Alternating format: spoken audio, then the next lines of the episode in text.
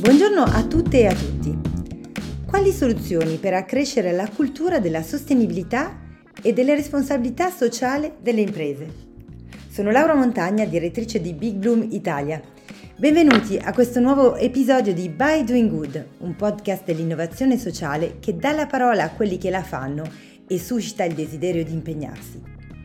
Per questo episodio ho il piacere di accogliere Rossella Sobrero. Rossella si occupa di comunicazione sociale e di CSR nel mondo accademico e per le imprese da oltre vent'anni. È inoltre fondatrice di Coenetica e del Salone della CSR e dell'innovazione sociale ed è anche autrice di numerosi libri sulla sostenibilità. Rossella ci condivide il suo appassionante percorso professionale e la sua missione per contribuire a costruire una società più giusta, creando un dialogo tra gli enti del terzo settore, il mondo accademico e quelle delle imprese, grazie a un viaggio dal nord al sud dell'Italia. Vi auguro un buon ascolto. Buongiorno Rossella, come stai? Buongiorno, buongiorno Laura. Mm, molto felice di essere coinvolta come innovazione sociale perché è un, è un ambito che eh, per me è molto importante. Anche noi siamo felicissimi, sono molto contenta di averti qua con noi. Allora, siamo par- qui eh, per parlare di te, eh, di te, dei tuoi progetti e eh, anche di quello che facciamo insieme, perché il 9 marzo scorso a Udine abbiamo lanciato il primo Hackathon for Impact all'occasione giustamente del vostro undicesimo salone della CSR. Vorrei chiederti se potresti raccontarci chi sei, eh, che cosa fai nella tua vita, nella tua professione e soprattutto anche come hai costruito il tuo percorso. Sì, sono, sono, tanti anni che lavoro e, e ho iniziato come, come, spesso accade, no? facendo lavori eh, più esecutivi, perché quando uno esce dalla, dall'università eh, non va a fare di solito il dirigente, ma, eh, ma parte eh, con posizioni più junior, no? l'esperienza poi uno se la fa lavorando ma saltando eh, diciamo un po' gli anni eh, iniziali, eh, io ci tengo a raccontare perché 21 eh, anni fa, eh, tra l'altro il 21 marzo, quindi primo giorno di primavera del 2002, eh, ho deciso con un amico con il quale già collaboravo di fondare Coinetica. Questo credo che sia, eh, diciamo, per quello che riguarda il mio percorso, il momento più importante, perché ho lasciato, ero socio amministratore delegato di una grande agenzia con 60 dipendenti in Italia e in, e in Brasile, per una sfida, perché di sfida si trattava, visto che eravamo i primi a ehm, comunicare al mercato che ci occupavamo di responsabilità sociale d'impresa. Quindi si trattava proprio di una sfida eh, perché di questi argomenti se ne discuteva in ambito accademico, qualche grande azienda internazionale ne parlava, però diciamo che ancora eh, c'era pochissima attenzione per me è stata l'occasione per occuparmi di sociale in, in senso molto ampio del termine, perché i primi anni abbiamo lavorato come coinetica, la scelta stessa del nome, no? Coinetica, l'etica della comunità, l'idea di essere al servizio eh, di uno sviluppo eh, oggi diremmo sostenibile, forse 21 anni fa non lo chiamavamo così, di una società più giusta, eh, più inclusiva, più equa. Ecco, questo era, eh, diciamo già, eh, nella, mh, nella, prospettiva di, di Coinetica. Però i primi anni abbiamo lavorato anche per molti enti di terzo settore. Anche qua c'è stato un cambio di nome, no? si chiamavano genericamente organizzazioni no profit eh, oppure onlus, eh, nessuno li chiamava enti di terzo settore e eh, è stata anche questa una bella palestra perché mm, abbiamo lavorato per tante grandi organizzazioni sulla fronte ovviamente della comunicazione e del rapporto anche con le imprese. Poi nel 2005 abbiamo eh, deciso di eh, creare un, un, evento che potesse essere eh, un'occasione di confronto e di scambio tra eh, soggetti diversi, quindi tra imprese, ma anche poi eh, enti pubblici e, e, e appunto associazioni. L'abbiamo deciso anche qui un po' sfidando i tempi, perché nel 2005, quindi 18 anni fa, ehm, sembrava così un azzardo, no? Eh, il salone allora eh, aveva questo nome che si chiamava Dal dire al fare, eh, ha avuto come percorso alcune edizioni ehm, che hanno visto anche una nostra eh, traiettoria nei vari atenei milanesi, siamo stati Yulm, Università Statale, eccetera, e poi alla fine siamo approdati in Bocconi Abbiamo anche cambiato il gruppo promotore e alcuni sono rimasti, altri si sono alternati, per cui eh, nel 2013 eh, il, eh, dal dire al fare è diventato il salone della CSR e dell'innovazione sociale.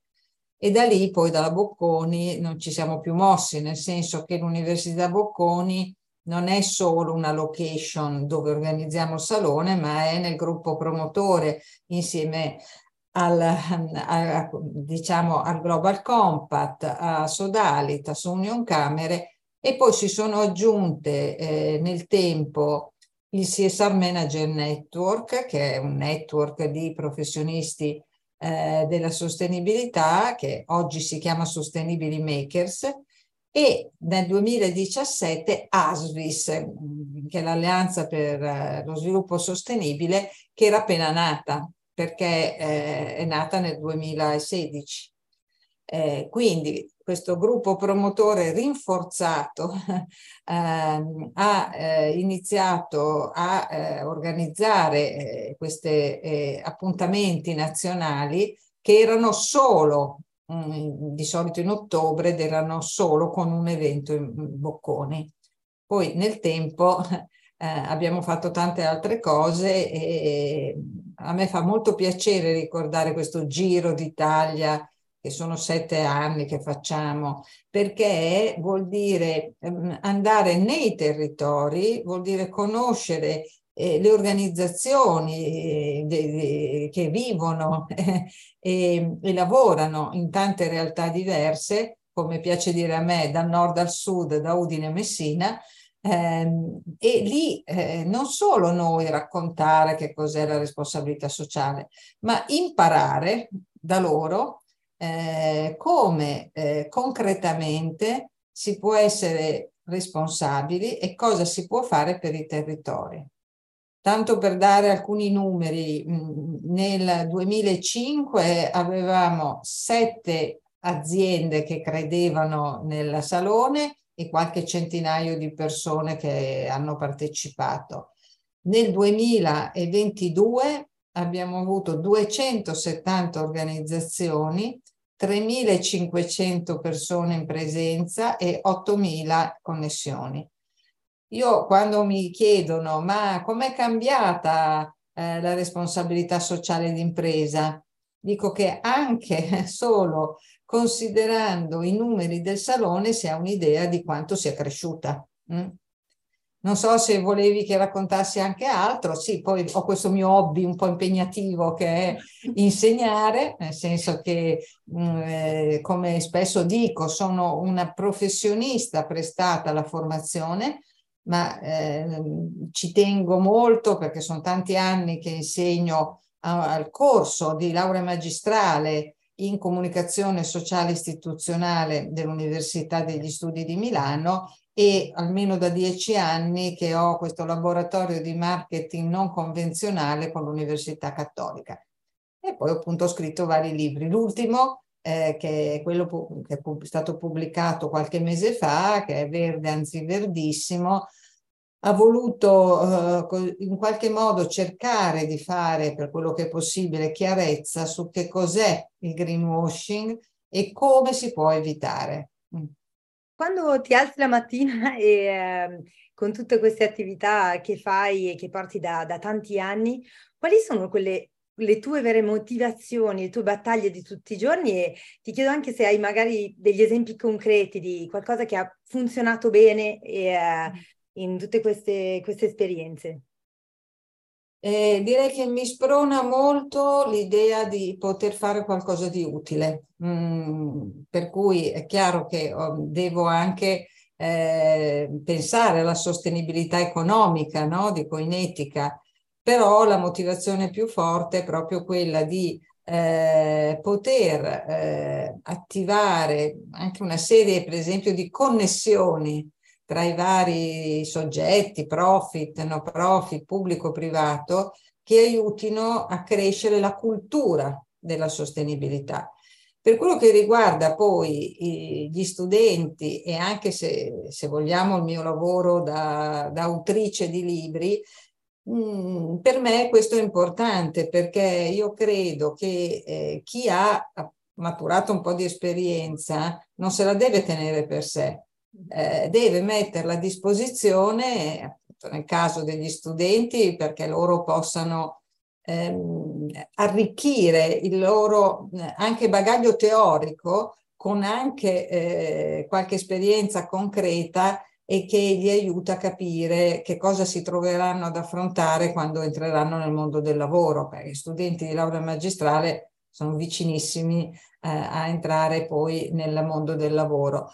Per quello che riguarda anche i libri eh, è un po' lo, la stessa logica, no? creare dei momenti anche di eh, riflessione o stimolare le persone anche a riflettere, per esempio, sui danni che fa il greenwashing per chi si è occupato di sostenibilità da vent'anni, come il mio caso, a me fa molto male vedere che mh, ci sono delle realtà che volontariamente distorcono mh, quello che è eh, il loro messaggio perché mi, mi fa male? Perché eh, comunque mettono in crisi l'intero sistema, anche, anche di quelli che fanno bene perché noi consumatori, eh, non mi piace tanto il termine, però nel momento in cui andiamo a acquistare un prodotto, scegliamo un servizio, facciamo un atto di acquisto, di consumo. Ecco, noi consumatori mh, mm, siamo sempre più diffidenti,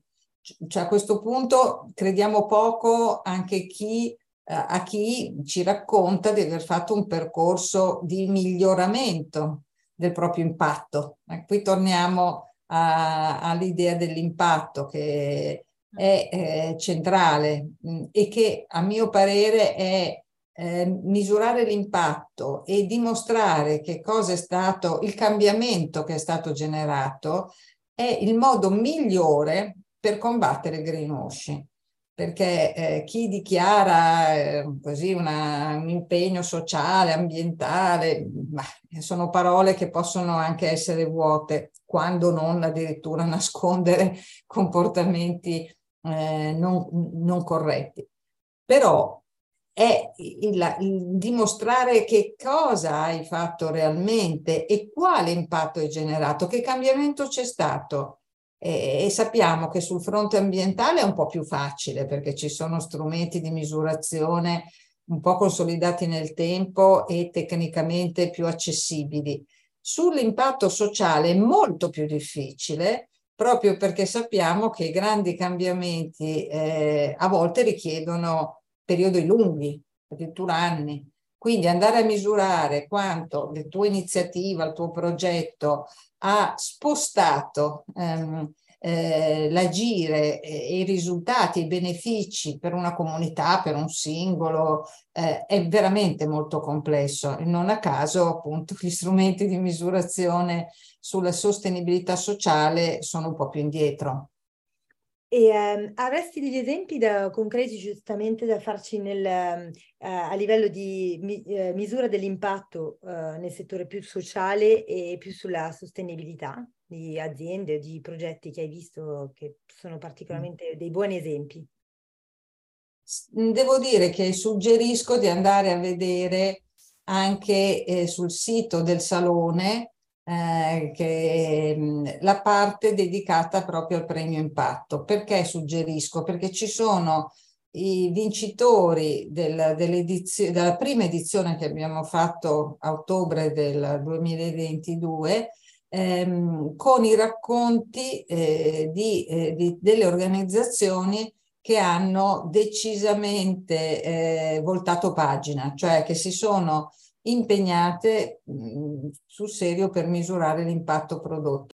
Un esempio interessante è la fondazione di comunità eh, di Messina, che ho avuto anche il piacere di ascoltare durante la tappa del Giro d'Italia della CSR il mese scorso a Messina, che ha eh, studiato eh, un algoritmo per poter eh, aiutare le persone in alcuni quartieri molto difficili della città non solo eh, a partecipare ad una comunità energetica, quindi a ottenere energia rispetto ai loro bisogni, ma proprio a maturare un nuovo, una nuova consapevolezza.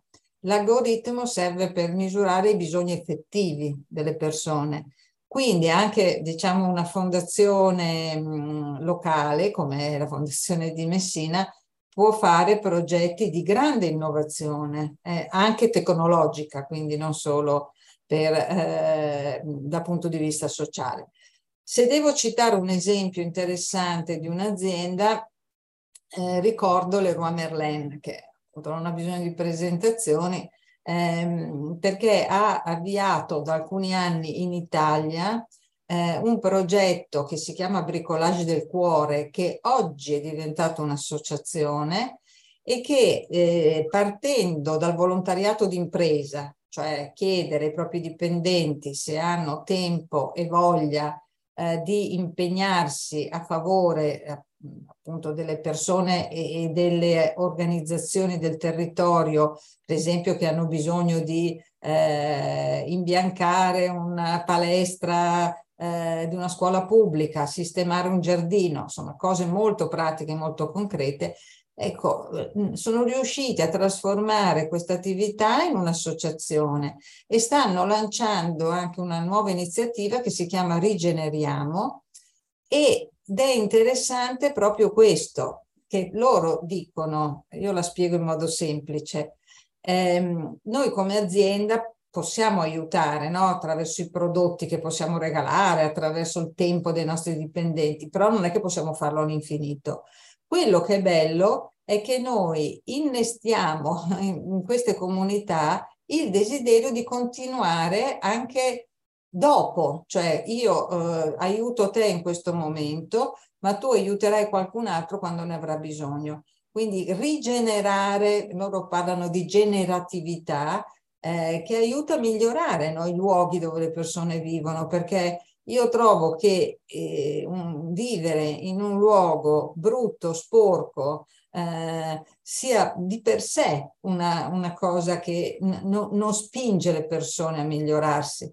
Invece vivere in un luogo dove le aiuole sono curate, i, i, muri sono freschi di pittura, aiuta le persone anche a eh, fare quel passo in più per migliorare se stessi e anche il, la, la comunità.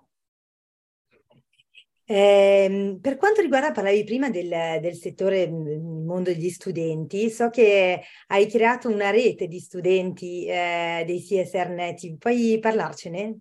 E come, come, cosa fanno esattamente? Eh, beh, molto volentieri perché eh, se devo dire tra le, eh, di, di mh, evidenziare alcune cose che mi sembrano interessanti, ecco, è proprio questa. Eh, nel 2015 eh, io avevo visto che c'era una rete simile in, in Sud America ehm, che metteva insieme giovani di, unità di, di università diverse accomunate da, da questo impegno uh, per la sostenibilità. E, mh, così abbiamo creato questa, questa rete. Eh, sono, loro si definiscono uh, appassionati di sostenibilità, eh, oggi sono oltre 600 non è un'associazione autonoma, no? per il momento è un network informale, ma negli anni sono molto anche cresciuti non solo di numero, ma son, hanno creato dei gruppi di lavoro, eh, pubblicano un ebook tutti gli anni su un tema, ehm, organizzano dei, diciamo una formazione direi quasi più peer-to-peer, no? tra pari, eh, fanno un evento di solito pubblico ehm, ogni anno. Insomma, ehm, sono diventati, in parte perché sono cresciuti, no? anche di età. Chi, chi eh, ha aderito nel 2015 oggi lavora ehm, e eh, magari era il primo anno di università, poi eh, è riuscito a trovare anche un lavoro in linea no? con le proprie attese, mm, perché sono molto bravi, molto preparati e anche molto ehm, convinti eh, di essere agenti di cambiamento. Ecco, questo è quello che io stimolo sempre anche, anche nei miei studenti. Dico, voi dovete eh, essere critici, ed è giusto esserlo, però dovete anche porre le basi per il cambiamento e impegnarvi in prima persona, perché criticare siamo capaci tutti, contribuire al cambiamento magari un po' meno. Comunque la rete va avanti, hanno fatto un evento pochi giorni fa eh, e si trovano regolarmente e io sono molto contenta di questa anche loro autonomia e di questa contribuzione che richiedi ai stu- tuoi studenti, che spingi eh, per essere attori del cambiamento. Eh, penso anche al, al, progetto del Giro d'Italia in cui è implicato, stiamo costruendo insieme con Big Bloom. Eh, se vuoi raccontare il Giro d'Italia, come lo fate e eh, questi Hackathon for Impact, e perché hai voluto eh, lanciarti in questa, in questa avventura assieme. Mm.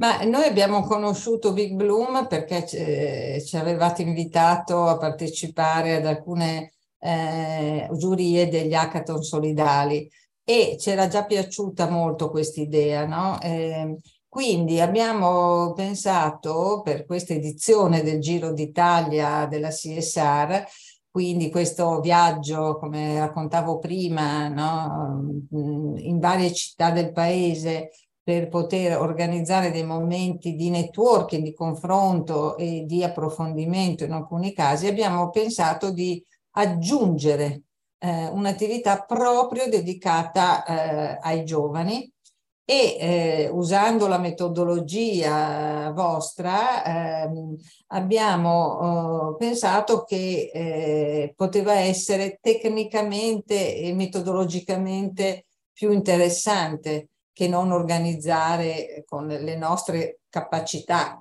che non siamo esperti di hackathon, questi incontri. Per cui eh, abbiamo voluto eh, con, attivarci su tre tappe per quest'anno, poi l'anno prossimo vedremo, e abbiamo scelto tre università, una de, de, del nord-nord, perché Udine è proprio nord, una del sud, che è Napoli, e l'altra del centro, che è Bologna. Eh, non perché riteniamo che tra i giovani ci siano chissà quali differenze, ma perché eh, potrà essere anche poi interessante vederli sfidar, sfidarsi eh, il, eh, il, 4 di ottobre eh, durante l'edizione nazionale del Salone che sarà a Milano e vedere come si confronteranno tra loro I, le tre squadre vincitrici o perlomeno i rappresentanti delle tre squadre vincitrici saranno appunto invitati da noi e porteranno il loro, eh, il loro lavoro, la loro idea, la loro eh, sviluppo di una soluzione. Eh, già però nelle tappe locali eh, che si svolgono il giorno dopo l'hackathon i ragazzi che hanno vinto possono già avere un primo momento di confronto con un pubblico più ampio. Infatti anche a Udine abbiamo chiuso la tappa eh, con la presentazione, loro hanno rifatto praticamente il pitch che avevano fatto la sera prima che la giuria ha eh, giudicato il più mh, rispondente a quest'idea eh, e, eh, e si, hanno così potuto raccogliere subito un feedback molto positivo da chi era presente per la tappa.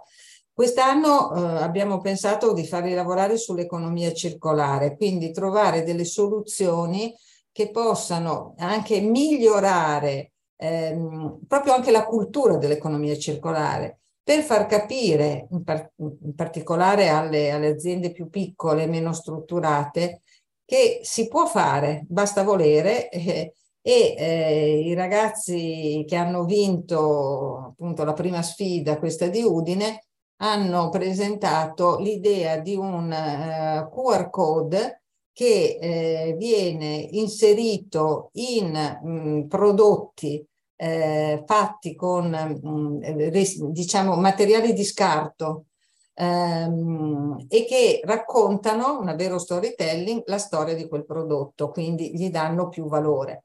Eh, la cosa che ci ha colpito a Udine è che direttamente si sono messi in contatto con un'associazione o una piccola impresa che eh, gestisce mm, eh, i teli per le barche, eh, vele quindi, e hanno chiesto se era possibile usare eh, appunto queste vele che eh, in, alter in, alternativa vanno in discarica, quindi anche procurano anche un impatto ambientale, proprio per fare borse e altri oggetti. E appunto una borsa che sarà sempre originale perché eh, ci sarà solo quella fatta con quel pezzo di tela di quella vela, magari che ha fatto la barcolana e magari anche vinto una delle passate edizioni. Ecco, questa borsa avrà questo QR code e racconterà una storia molto bella che oltretutto parla di mare, di libertà, eh, di vento.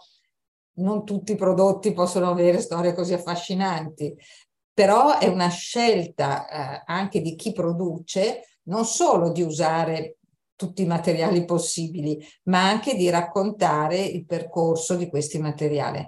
A, a noi della giuria, perché io ero in giuria, è piaciuta molto ed è piaciuta, devo dire, anche la mattina dopo, quando l'hanno presentata ai partecipanti della tappa.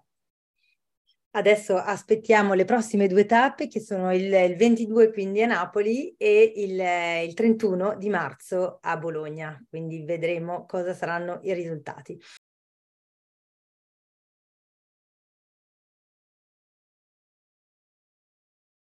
Una domanda di rito che noi abbiamo sui nostri podcast.